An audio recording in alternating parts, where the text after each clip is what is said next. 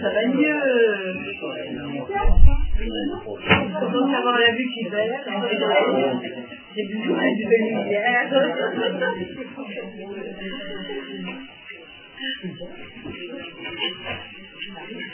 va?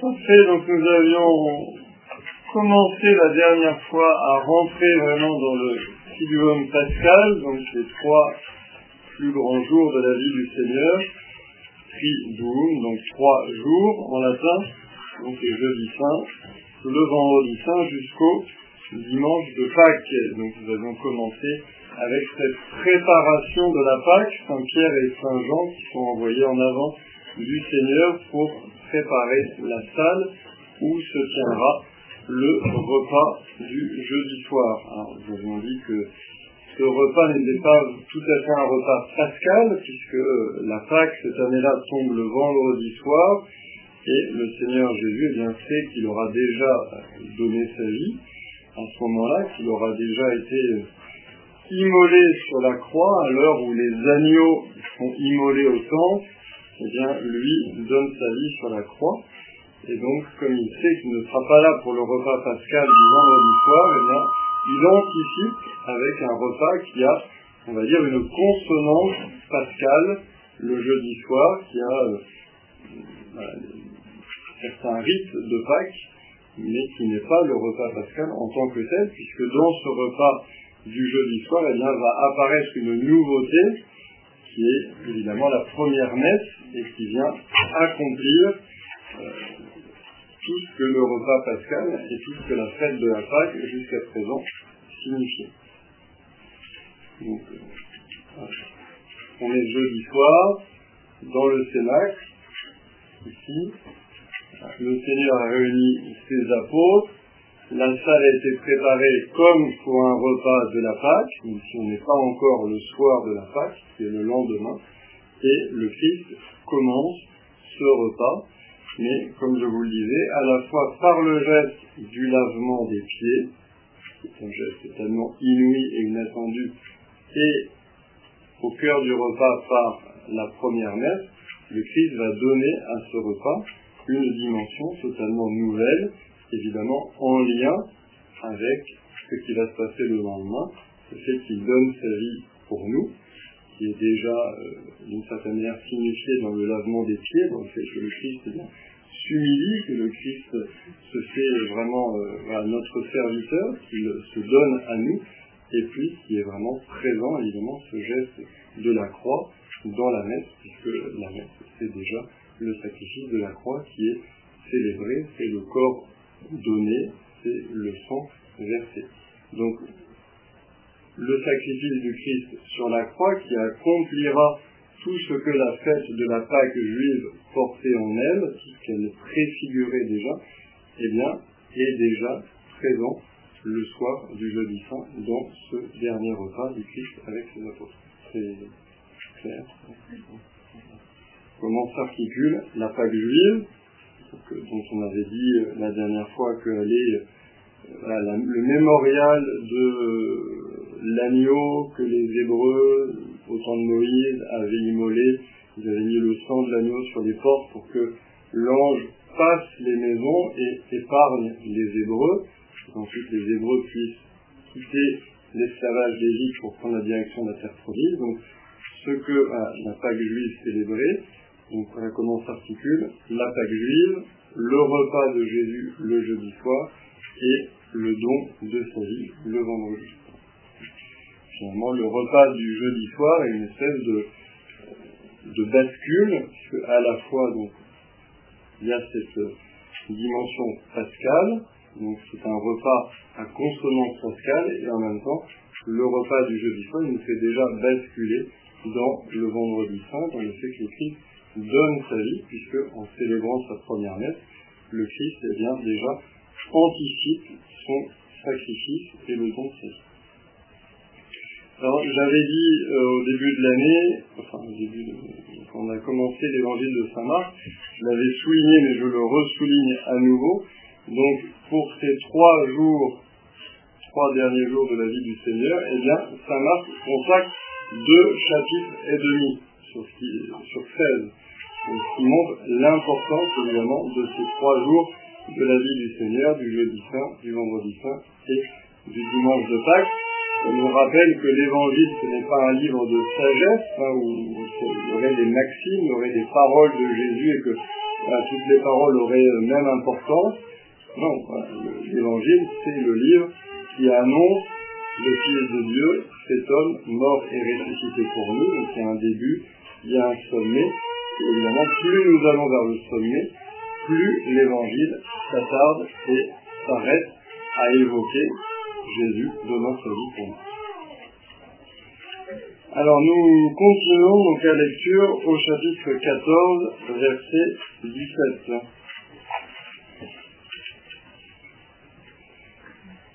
Donc il reste un évangile disponible là. Quelqu'un le souhaite. Le soir venu, Jésus arrive avec les douze. Pendant qu'ils étaient à table et mangeaient, Jésus déclara Amen, je vous le dis, l'un de vous qui mange avec moi va me livrer. Ils devinrent tout tristes et l'un après l'autre ils lui demandaient Serait-ce moi? Il leur dit C'est l'un des douze, celui qui est en train de se servir avec moi dans le plat. Le Fils de l'homme s'en va comme il est écrit à son sujet. Mais malheureux celui par qui le Fils de l'homme est livré.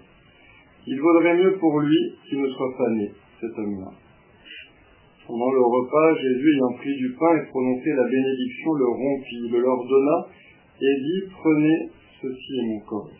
Puis, ayant pris une coupe et ayant rendu grâce, il la leur donna et ils en burent tous. Et il leur dit, ceci est mon sang, le sang de l'alliance, versé pour la multitude. Amen, je vous le dis, je ne boirai plus du fruit de la vigne jusqu'au jour où je le boirai nouveau dans le royaume de Dieu. Après avoir chanté les psaumes, ils partirent pour le mont des Oliviers.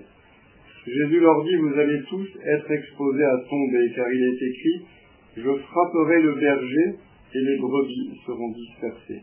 Mais une fois ressuscité, je vous précéderai en Galilée. Pierre lui dit alors, même si tous viennent à tomber, moi, je ne tomberai pas. Jésus lui répond, Amen, je te le dis, toi aujourd'hui, cette nuit même, avant que le coq chante deux fois, tu m'auras renié trois fois. Et lui reprenait de plus belle, même si je dois mourir avec toi, je ne te renierai pas. Et tous en disaient autant.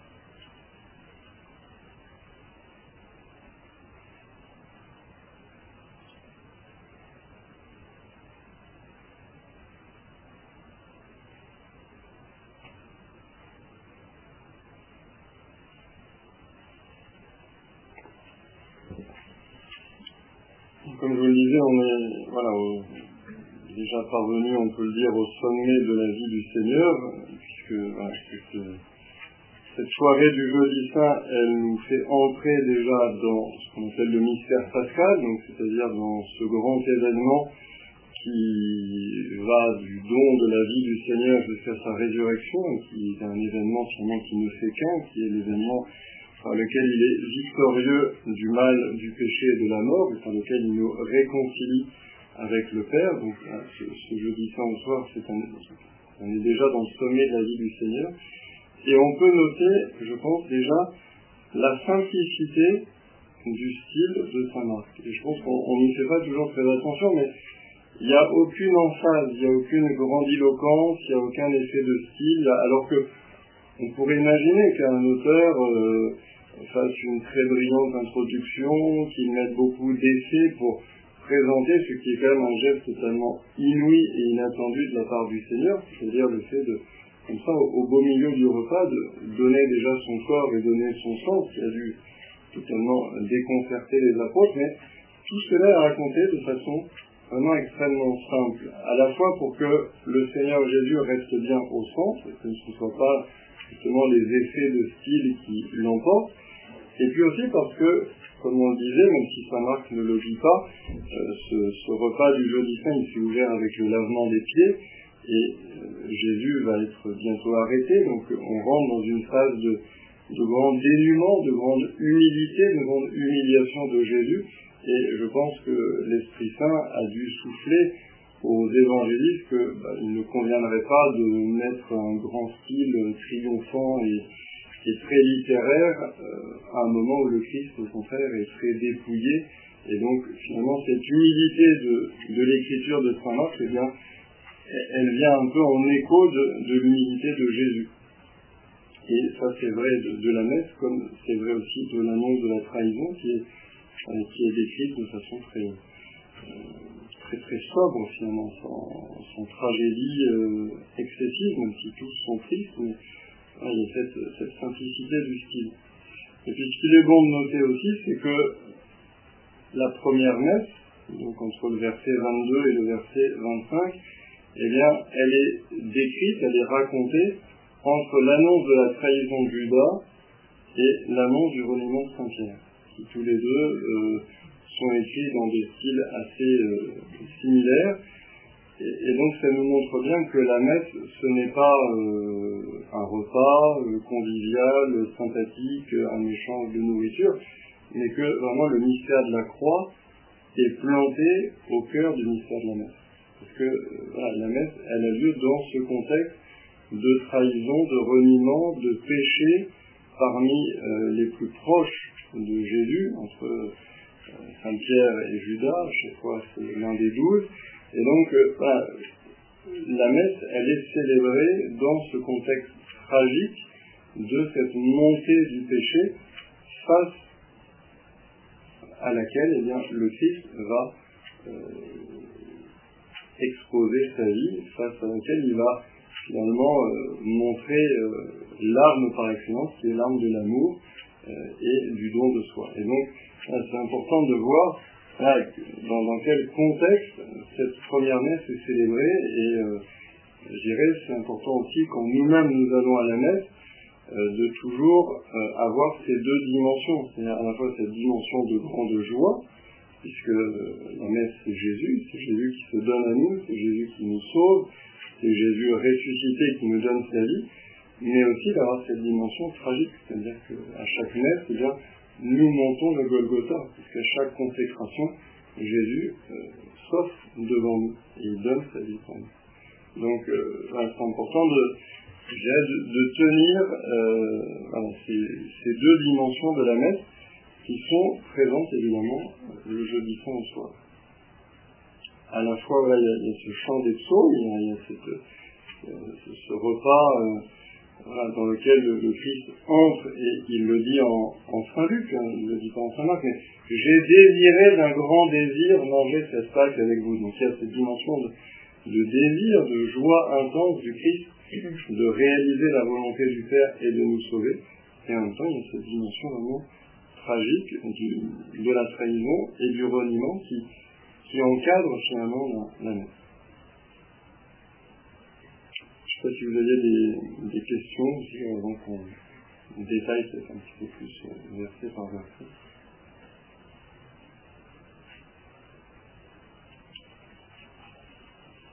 Euh, un verset sur lequel il est bon de s'arrêter, c'est le verset 21 aussi, avant d'arriver à la messe. Le Fils de l'homme s'en va comme il est écrit à son sujet, donc c'est quelque chose qui revient souvent dans l'évangile, le fait que le Christ a compté les Écritures et que c'était déjà prophétisé, mais malheureux celui par qui le Fils de l'homme est livré.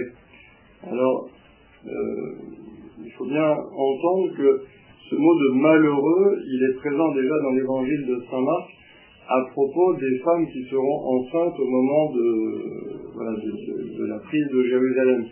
Donc, c'est moins euh, malheur à l'homme au sens d'une malédiction que lancerait euh, le Christ qu'une lamentation. Et c'est pour ça que le, texte traduit par malheureux, puisque finalement le Christ se lamente plutôt sur le sort de Judas qu'il ne le maudit. Et d'ailleurs, quand Judas reviendra au jardin des Oliviers avec sa petite troupe pour arrêter le Christ, Jésus l'interpelle en disant Mon ami, pourquoi Et donc, ça montre bien que là, le Christ ne, lance pas en quelque sorte Judas dans les bras du démon en lui disant ben voilà, euh, malheur à toi, euh, toi tu es du côté de la malédiction, moi je suis du côté de la bénédiction. Au contraire, c'est plutôt une lamentation euh, dont on espérerait qu'elle touche le cœur de Judas, mais bon, ce sera pas le cas puisqu'il va sortir le livret. Et la phrase suivante, il vaudrait mieux pour lui qu'il ne soit pas né cet homme-là, euh, il y a deux lectures possibles, parce que le pour lui peut désigner Jésus ou peut désigner Judas. C'est-à-dire que euh, il vaudrait mieux pour Judas qu'il ne soit pas né, c'est-à-dire que son péché est tellement grand que d'un côté, il vaudrait mieux qu'il ne soit pas né et qu'il n'ait jamais commis ce péché de trahir le Christ. Mais on peut aussi le comprendre comme il vaudrait mieux pour le Fils de l'homme, puisque c'est lui qui a été cité en dernier, hein, mais malheureux celui par qui le Fils de l'homme est livré, il vaudrait mieux pour le Fils de l'homme qu'il ne soit pas né, puisque si Judas n'était pas né, euh, le Fils de l'homme ne serait pas saint. Donc les, deux lectures sont, sont possibles. Puisque on ne peut pas, évidemment penser que Jésus désire être trahi. Jésus intègre dans son plan de salut le fait qu'il est trahi, mais euh, c'est-à-dire que Jésus se réjouit d'être trahi, donc on peut comprendre aussi qu'il aurait mieux, il vaudrait mieux pour le Fils de l'homme qu'il ne soit pas né cette année. De, lecture, parce qu'on a, on a souvent fait de cette phrase euh, un peu le, un point d'appui pour dire que Judas était damné, mais ça paraît quand même un peu, euh, un peu aller un peu vite en besogne de, tirer de cette phrase le fait qu'il serait. Surtout qu'à ce moment-là, euh, Judas peut tout à fait faire demi-tour. Il ne sera pas. Il n'est pas mieux loti ou moins bien loti que Saint-Pierre, euh, dont on annonce le reniement euh, en vis-à-vis. Le ton n'est quand même pas le même. Quand il parle de, du sang de la trahison de Judas et quand il parle du reniement de Pierre, le ton n'est pas du tout le même. Oui, alors c'est vrai que le ton n'est pas le même. Euh, en quel sens? Enfin, Il vaudrait mieux que ne sois pas né, c'est quand même beaucoup plus radical bah, que euh, tu vas m'aider. Oui, oui bah, si on le prend comme euh, pour Judas. Euh, oui, oui. Mais là encore, l'interprétation n'est pas décisive. Quoi. Parce que le dernier mentionné, c'est le Fils de l'homme. Mais avant, il dit quand même, euh, il était écrit à ce sujet, mais malheureux celui par qui le Fils de l'homme est livré. Oui. Je pense que voyais plutôt dans le sens euh, quand on parlait de Judas. Il revient quand même sur le sujet, tandis que c'est... Il vaudrait que Judas ne soit pas... Oui, oui, oui. À cause de la phrase c'est avant. D'accord En isolant à partir de... Il vaudrait mieux qu'il ne soit pas... On peut avoir des interprétations. Oui. Mais la phrase précédente, mais malheureux celui par qui le Fils de l'homme est livré. Oui. Bah, le dernier sujet masculin, c'est quand même le Fils de l'homme, les gauches. Oui, Oui. Donc c'est en ce sens-là que certains disent que si ça fait référence au dernier, au dernier homme cité, c'est le Fils de l'homme. D'accord,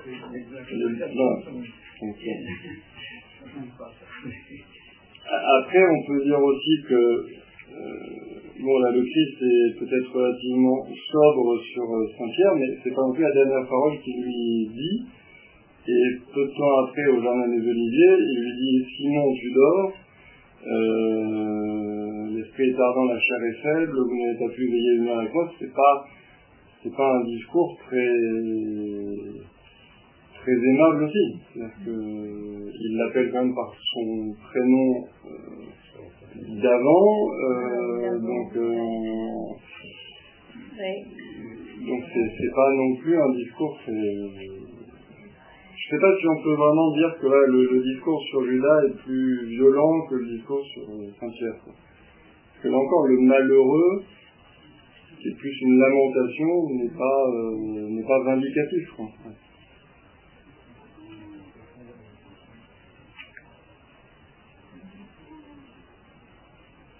Une traduction en France. Dans les textes, textes originaux, euh, peut-être au niveau de la traduction, euh, on a une, non, parce que les commentateurs partent du texte original pour dire qu'il y a ce pour lui qui, est un petit peu ambigu et qui, voilà, qui, fait référence soit au fils de l'homme, soit, soit à Judas. ensuite, donc le repas, le repas continue, et donc il y avait normalement plusieurs euh, bénédictions de, de coupe et d'aliments pendant euh, le repas pascal. Donc, euh, j'ai dit que pas exactement le repas pascal, mais enfin, ça en suit la trame. Et donc, c'est au cours d'une de ces bénédictions que là, le Christ pose un geste qui est totalement inattendu et absolument merveilleux, puisque au lieu de, au lieu de, de, rompre du pain et de donner du pain, il le donne en disant prenez ceci est mon corps. Alors évidemment, on peut imaginer que les apôtres euh, n'ont pas compris euh, la portée vraiment ultime de, cette parole, surtout qu'elle est euh, relativement concise. En revanche, la parole pour la coupe est beaucoup plus développée. Ceci est mon sang, le sang de l'alliance versé pour la multitude. Donc là, c'est beaucoup plus clair donc mon sang, le sang de l'alliance versé par la multitude. Alors ça fait référence à une scène de l'Exode, notamment, quand Moïse, euh, juste avant de monter le mont Sinaï, euh, ordonne qu'il y ait un sacrifice d'animaux, prend la moitié du sang, l'en verse sur l'autel qu'il a fait, l'autel qui représente Dieu, et ensuite il asperge le peuple avec l'autre moitié du sang qui a été recueilli. Et il dit que, il dit clairement, la même expression, c'est le sang de l'alliance. Je peux vous lire le texte. Hein, en Exode 24, 6, 8. Moïse prit la moitié du sang et le mit dans des coupes, puis aspergea l'autel avec le reste du sang. Il prit le livre de l'alliance et en fit la lecture au peuple. Celui-ci répondit, tout ce que le Seigneur a dit, nous le mettrons en pratique, nous y obéirons. Moïse prit le sang, en aspergea le peuple et dit, voici le sang de l'alliance que sur la base de toutes ces paroles, le Seigneur a conclu avec vous.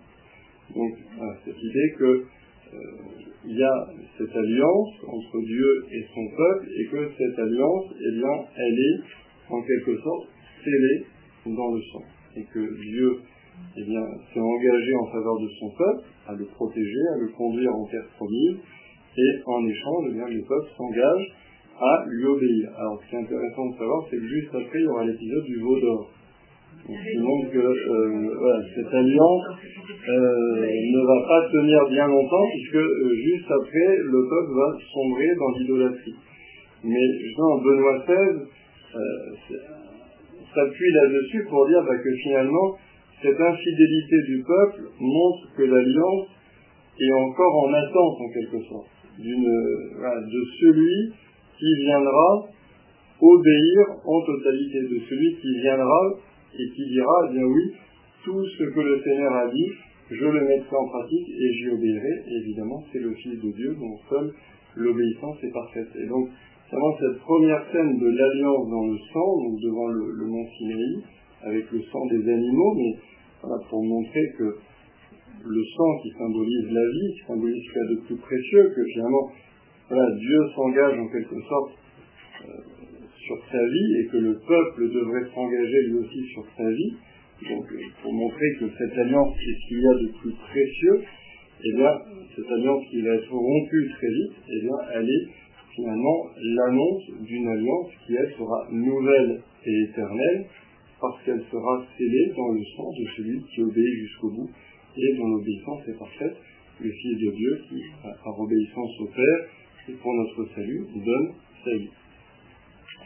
Alors, donc le, pape Benoît XVI euh, fait le lien entre ces textes de la consécration de la messe et Exode 24, 6, 8, mais aussi avec le livre de Jérémie, puisque le livre de Jérémie, justement, eh bien, annonce une nouvelle alliance. Donc là, on est Jérémie 31, verset 31 également, 33. Voici venir des jours, oracle du Seigneur, où je conclurai avec la maison d'Israël et avec la maison de Juda une alliance nouvelle. Ce ne sera pas comme l'alliance que j'ai conclue avec leur père le jour où je les ai pris par la main pour les faire sortir du pays d'Égypte. On voit bien que cette alliance avec Moïse, c'est une première alliance, mais ce n'est pas l'alliance définitive. Mon alliance, c'est eux qui l'ont rompue, alors que moi j'étais leur maître, oracle du Seigneur, notamment avec le veau d'or, mais aussi avec toutes les trahisons et les infidélités d'Israël. Mais voici quelle sera l'alliance que je conclurai avec la maison d'Israël quand ces jours-là seront passés, oracle du Seigneur. Je mettrai ma loi au plus profond d'eux-mêmes, je l'inscrirai sur leur cœur, je serai leur Dieu, et ils seront mon peuple. Cette alliance nouvelle qui est prophétisée en Jérémie, donc c'est une alliance beaucoup plus spirituelle, puisque la loi de Dieu ne sera plus marquée sur des tables de pierre, mais elle sera marquée dans les cœurs. Et donc cette alliance, elle sous-entend aussi l'envoi de l'Esprit Saint, finalement, qui viendra euh, nous enseigner de l'intérieur et non plus seulement de l'extérieur, comme avec les tables de la loi. Et puis ce mot de multitude, euh, il est aussi relié par le pape à un passage d'Isaïe, chapitre 53, qu'on entend en carême. C'est pourquoi parmi les grands je lui donnerai sa part, avec les puissants il partagera le butin, car il s'est dépouillé lui-même jusqu'à la mort, donc on parle du, serviteur souffrant d'Isaïe, donc cette figure mystérieuse du serviteur souffrant dont, dont Isaïe parle, ce serviteur qui donnera sa vie, mais dont on ne sait pas exactement qui c'est. évidemment, en tant que chrétien, on sait que c'est une annonce de Jésus, mais les juifs ne savaient pas qui c'était. Et donc ce serviteur, on nous dit, il a été compté avec les pécheurs alors qu'il portait le péché des multitudes et qu'il intercédait pour les pécheurs. Donc ce mot de multitude qui revient à plusieurs reprises dans cette prophétie du serviteur souffrant, donc on trouve au chapitre 53 d'Isaïe. Comme je vous disais, ce sont des, plusieurs chants que chante le prophète Isaïe en l'honneur de ce mystérieux serviteur, dont l'identité n'est pas révélée et euh, dont on verra eh l'accomplissement en Jésus, puisque quand vous reprenez notamment ce chapitre 53, vous retrouvez de nombreuses annonces de la passion du Christ. Donc voilà, quand Jésus dit aux apôtres qui connaissent l'Ancien Testament, ceci est le sang de l'alliance versé pour la multitude, eh bien évidemment que dans leur cœur et dans leurs oreilles résonne cette scène absolument fondatrice de l'Exode que tous les juifs euh, connaissent évidemment par cœur, surtout le soir de la et puis également cette alliance nouvelle prophétisant Jérémie, et puis ce serviteur souffrant, mystérieux, qui donne sa vie, euh, qui est compté parmi les pécheurs lorsqu'il intercède pour les multitudes. Bon, ceci étant, évidemment, ils ont dû être extrêmement décontenancés, puisque euh, dans la religion juive, on ne boit déjà pas le sang des animaux, donc évidemment que le Christ leur donne comme ça son sang, évidemment ceci est totalement euh, nouveau. Et, voilà, c'est un de la. Et donc le Christ ensuite euh, termine, Amen, je vous le dis, je ne boirai plus du fruit de la vigne jusqu'au jour où je le boirai nouveau dans le royaume de Dieu, puisque voilà, en même temps qu'il annonce sa passion, le corps livré, le sang versé, il annonce aussi toujours sa résurrection, donc le fait que, que la mort évidemment n'aura pas pouvoir sur lui, mais que euh, cette nourriture, elle est aussi nourriture de vie, et que euh, elle est nourriture du royaume de Dieu. De même que lorsqu'il annonce que le berger va être frappé, donc tout de suite après, il annonce qu'il va ressusciter, qu'il les précédera en Galilée. Je ne sais pas si vous avez des questions sur cette, euh, appelle le récit de l'institution, c'est-à-dire le récit de l'institution de la messe. Oui.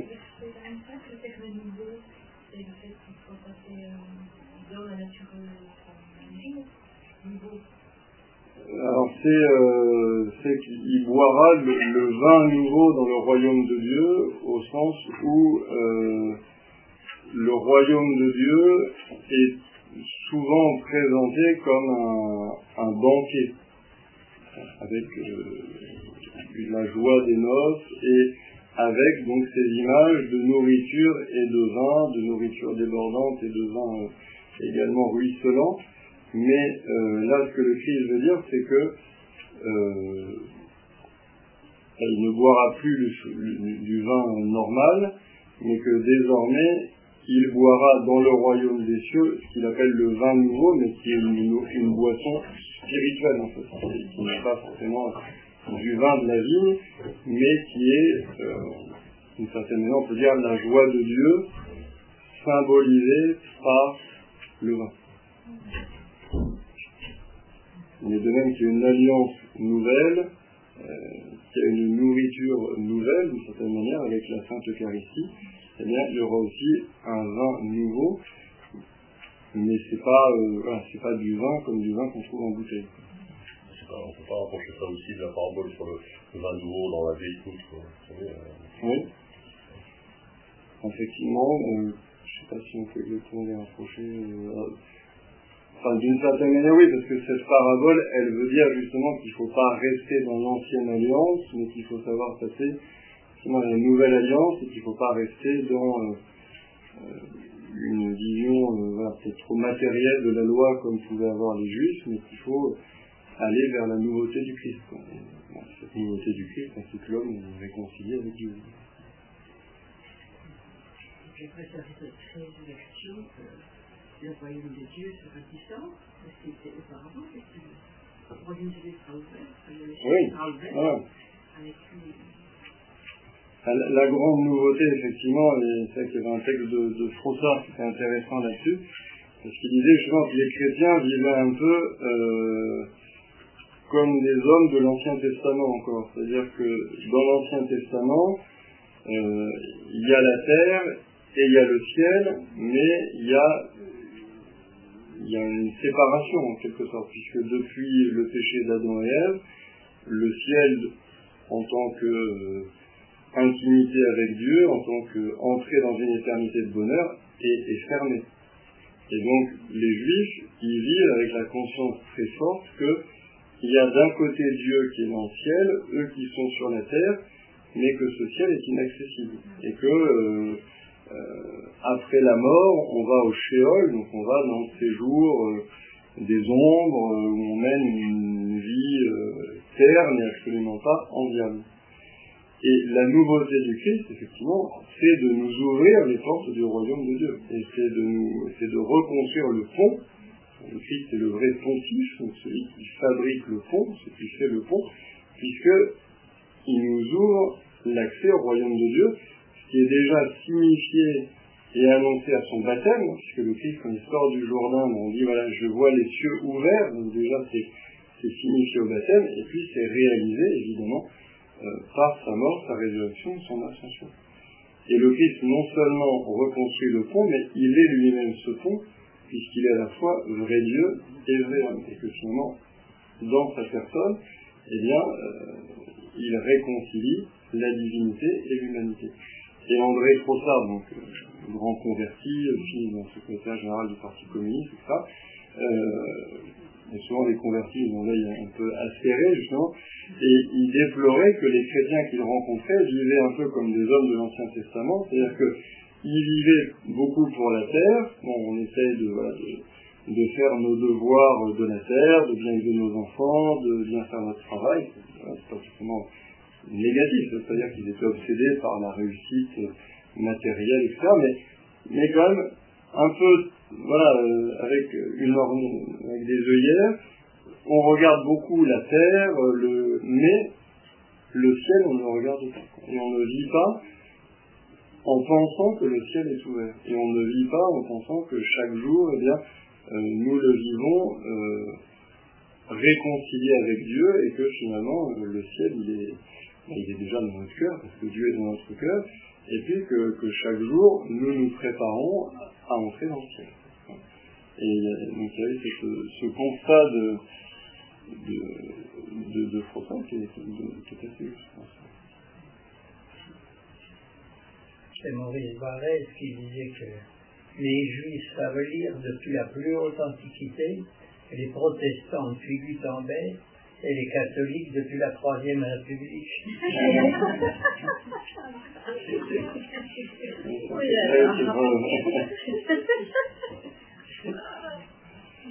Et voilà, je pense qu'en tout cas, on a, on a, on a à vivre, je pense, cette nouveauté du Christ. On n'est plus de l'ancienne alliance, on est de la nouvelle alliance, on est enfant de Dieu par le baptême, on est réconcilié avec Dieu dans le Christ, et donc euh, toute notre vie devrait se passer euh, sous ce signe. Et, souvent, nous sommes plutôt dans un état d'esprit, euh, soit on ne pense pas au ciel, soit le ciel est incertain, est-ce qu'on ira, est-ce qu'on n'ira pas, etc. Alors que bon, en fait, le ciel, il est grand ouvert. C'est-à-dire qu'il y a juste à, rester sur le chemin qui mène. Il n'y a pas Dieu ne joue pas la loterie devant la porte du ciel pour savoir qui rentrera et qui ne rentrera pas. On va laisser euh, la chance passer. pas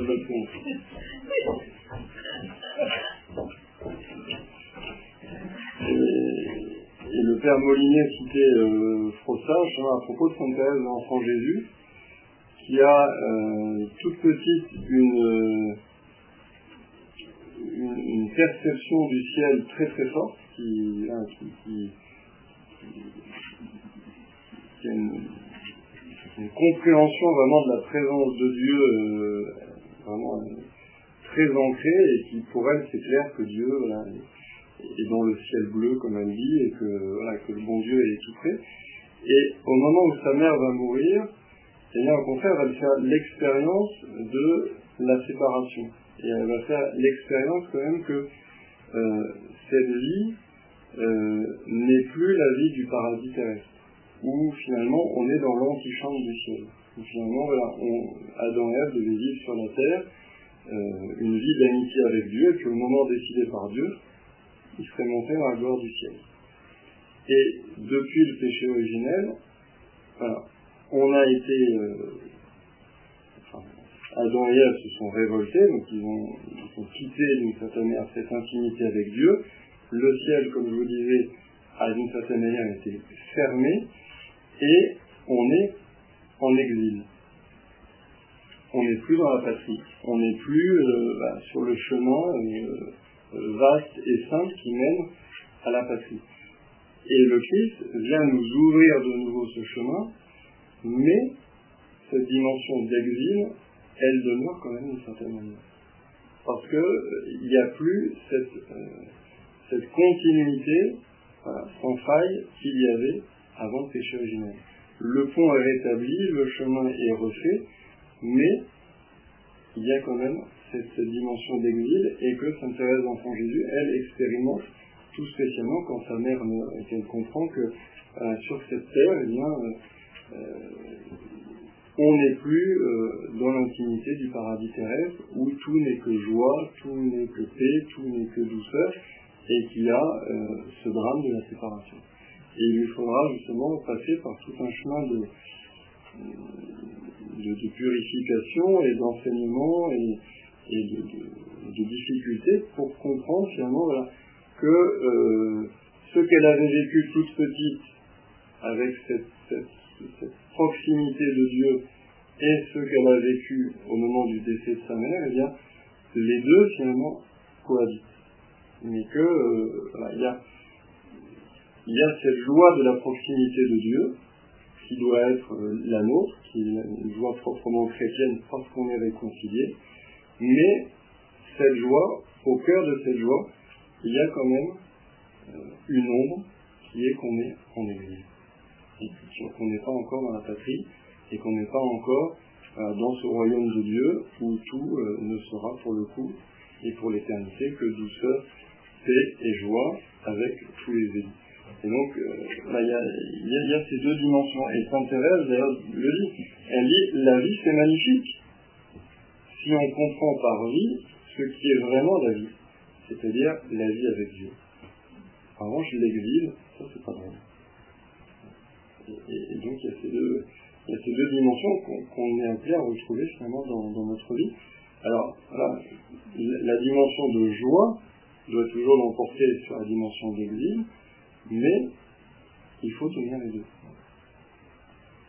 Et dire qu'on serait que en exil ne serait pas juste parce que, parce que notre cœur est fait pour, euh, pour cette gloire du ciel qui n'est pas encore euh, présente sur terre. Est-ce qu'on peut pas dire que c'est la, vertu de l'espérance qui nous fait tenir justement les deux? Oui, c'est vrai que la, vertu d'espérance, c'est la vertu par excellence du, du, pèlerin qui en marche, et donc qui, qui fait qu'à la fois euh, le but est accessible, parce que Dieu nous l'a promis, mais il n'est pas accessible parce que on est très fort, mais parce que Dieu nous a promis qu'il nous donnerait accès à ce but et qu'il nous donnerait toutes les forces et les moyens nécessaires pour euh, nous y acheminer, mais en même temps, euh, on est pèlerin, donc c'est-à-dire qu'on n'est pas encore arrivé à, destination. Et dans le pèlerinage, donc plus ardu qu'Adam et Ève, et en même temps mille fois plus beau. Plus ardu parce qu'il n'y a plus cette, cette, continuité très simple entre le paradis terrestre et le paradis céleste qu'il y avait avant le péché originel, et en même temps mille fois plus beau parce qu'on est enfant de Dieu, ce qu'Adam et Ève, en tant que n'était pas. Ils étaient de façon imagée au sens où Dieu est, en tant que créateur peut être appelé Père, mais il ne l'était pas au sens où nous, nous sommes par le baptême, c'est-à-dire que nous sommes vraiment enfants de Dieu, en Jésus qui est l'enfant de Dieu par excellence. Ça, il faut le redire, parce que sinon, on perd totalement le sens du baptême. Si on dit tous les hommes sont enfants de Dieu, euh, de façon absolue et sans distinction, ça, on a ruiné l'évangile. Tous les hommes sont enfants de Dieu de façon, euh, on peut imager, au sens où ils sont tous créatures de Dieu, et comme on peut dire que l'œuvre d'un artiste est, euh, enfin, comme on peut dire qu'un artiste est le père de son œuvre, et que son œuvre est un peu son enfant, son bébé, etc. Oui, d'une certaine manière, on peut dire que tous les hommes sont enfants de Dieu à ce titre-là. Mais vraiment, enfants de Dieu, au sens le plus fort, dans une communion de vie, dans une communion de nature, et au sens où nous sommes vraiment appelés à vivre divinement, à vivre en enfant de Dieu, à l'exemple de Jésus, avec la force de Jésus et unis à Jésus, ça, ce n'est vrai que des baptisés. Ou de ceux qui, au fin fond de la jungle, n'auraient aucun accès au baptême, et, euh, dans ce cas-là, Dieu trouve une voie pour euh, récompenser leur bonne volonté. Mais même en ce sens-là, ils ne sont pas enfants de Dieu par le baptême. Alors là, on tout à l'heure, on a dit le, le sang du Christ est versé pour la multitude, vous avez vu oui. Je crois que dans le du barreau, mais pour une multitude. Ah oui, oui. Alors, euh, ça, fait le même sens. Non, non, c'est vrai que... Parce que le latin ne dit pas que c'est l'un ou Alors le grec et l'hébreu, je n'y connais rien. En latin... En latin, c'est pro multis. Donc c'est pour, pour beaucoup. Mais c'est vrai que dans beaucoup de liturgies euh, en langue vernaculaire, donc euh, en anglais, italien, espagnol, ça, euh, il y avait la, tentation de traduire pour vous et pour tous. Parce que donc le, texte c'est ce sang qui sera versé pour vous et pour la multitude, pour une multitude, mais un certain nombre de conférences épiscopales voulaient traduire pour vous et pour tous. Et c'est une traduction qui a été retoquée parce qu'elle elle ne correspond pas. En fait, c'est pas, c'est pas pro volis, être pro euh, c'est être pro multis. Mais multitude permet de garder cette idée euh, quand même d'une foule en fait. Parce que le Christ donne quand même sa vie pour l'humanité tout entière. Donc, euh, après, toute l'humanité n'en profitera peut-être pas, parce que toute l'humanité n'adhérera peut-être pas à Jésus, ne prendra peut-être pas le bon chemin, Euh, Christ nous le dit, hein, que la porte est étroite qui mène au salut, et, que peu sont ceux qui, la trouvent, mais euh, n'empêche que le Christ donne sa vie pour tous, malgré tout. Mais c'est vrai que le, mot est la multitude. Alors après, les, commentateurs vous diront que la multitude désigne euh, la totalité du peuple d'Israël et que euh, ensuite euh, cet Israël à prendre au sens un peu symbolique de l'Israël nouveau, c'est-à-dire l'Église, mais c'est vrai que c'est c'est vrai que le Christ ne dit pas verser pour tous. Alors, une multitude, la traduction paraît un peu bizarre, mais... On, a l'impression que c'est une multitude, on a l'impression que le Christ, du coup, donnerait sa vie pour euh, une multitude, mais pas pour une autre. Alors, ça, c'est un peu euh, étrange. La multitude, c'est un terme suffisamment vaste et indéfini pour euh, englober l'humanité entière, même si effectivement le Christ ne dit pas pour vous et pour tous. L'autre jour, il y avait une conférence de la méta noire avec un curé Lord Rapidi, je ne sais pas qui c'était. Alors, il dit, oui, les hommes noirs. Ils avaient l'air de dire que Jean-Paul II parlait de l'enfer, mais en disant qu'il était vite. Je ne sais pas où ils ont trouvé ça que même Jean-Paul II considère que l'enfer était vite. C'est jamais. Vide de quoi C'est vide de sang, vide de personne ben, Il voulait dire qu'il n'y a personne Il disait que tout le monde croit, maintenant tout le monde va au ciel. Quand il y a un enterrement, on dit rendons grâce, le mort est déjà au ciel, Finalement, à quoi sert les curés, à quoi sert les Alors il disait même Jean-Paul II bah, en tout cas, ce qui est sûr, c'est que dans le catéchisme de l'Église catholique qui a été euh, signé par Jean-Paul II, euh, déjà on dit que les démons sont en enfer, donc euh, sinon déjà qu'il est. Euh, ça fait déjà pas mal de monde malheureusement. Et, et puis dans le catéchisme de l'Église catholique, on réaffirme que euh, la personne qui meurt en état de péché mortel euh, va en enfer. Donc, euh, elle va en enfer de par son propre choix. C'est pas Dieu qui arbitrairement lui envoie, c'est elle-même qui décide de, tourner le, dos à Dieu de façon forte sur un sujet grave et de façon définitive, puisque la mort vient sceller ce, nom. Donc, après, c'est sûr que c'est pas à l'Église, euh, ça ça a toujours été reconnu, c'est pas à l'Église de dire que telle personne est en enfer et que telle autre n'y est pas. Euh, enfin, que telle autre n'y est pas si, parce qu'elle canonise, donc elle reconnaît que des personnes sont au ciel.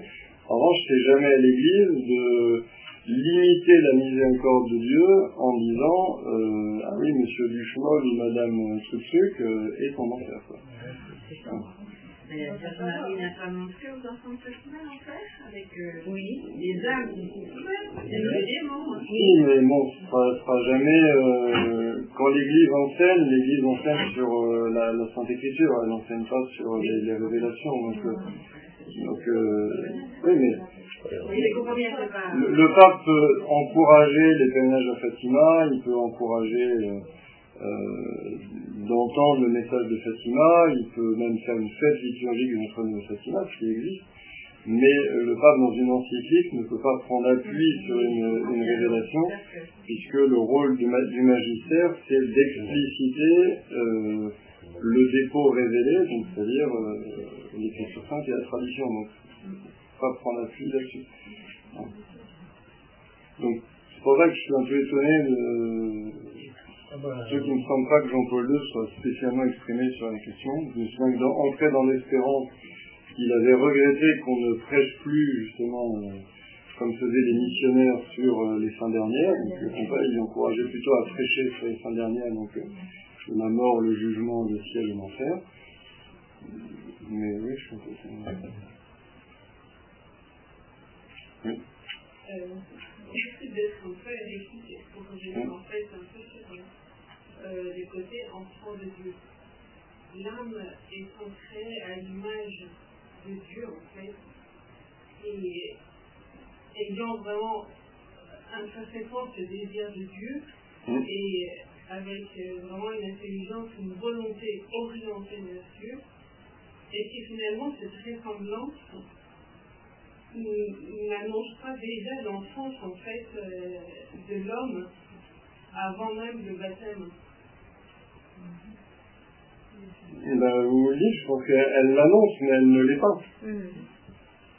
C'est-à-dire. Euh... Elle l'est pas en partie parce que c'est comme ça que euh, les, enfants morts sans baptême, c'est comme ça les papoisiens qu'on a beaucoup évoqués, seront reconnus et reconnaissent Dieu en fait, parce qu'il y a cette âme créée à l'image de Dieu.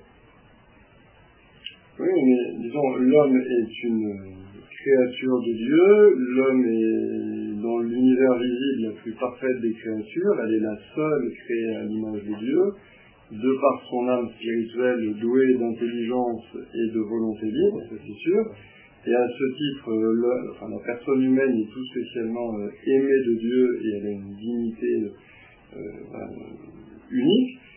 Tout, ça est, est, vrai.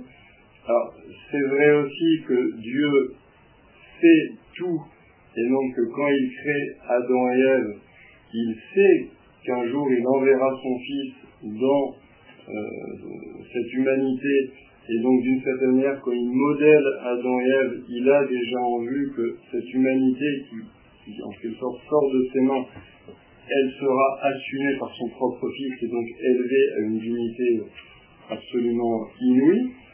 Mais, on s'arrête là pour Adam et Ève.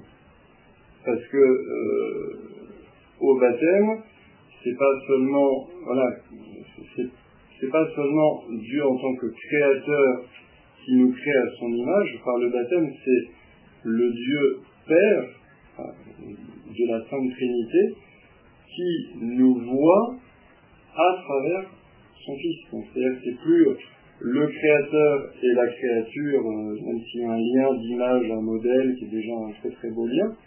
Là, c'est Dieu, Père, Fils et Saint-Esprit qui nous fait entrer dans ce tourbillon d'amour infini qui va du Père au Fils et du Fils au Père dans l'Esprit Saint, puisque nous recevons l'Esprit Saint qui nous rend fils et qui nous fait crier vers Dieu, Abba, c'est-à-dire Papa.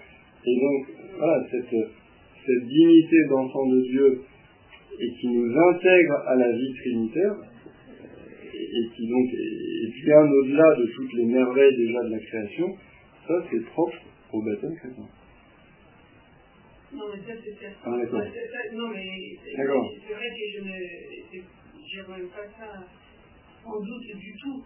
Et effectivement, euh, effectivement, on rentre dans cette vie trinitaire par, par le baptême. Mais, mais euh,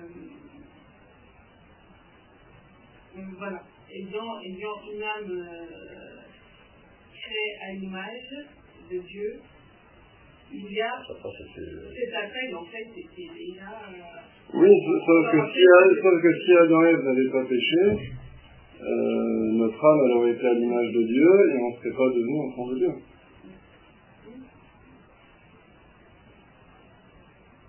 On serait devenu à notre entrée au ciel euh, lorsqu'on aurait été justement intégré dans cette vie trinitaire. Mais, euh, mais sur Terre, on aurait pas été enfant de Dieu.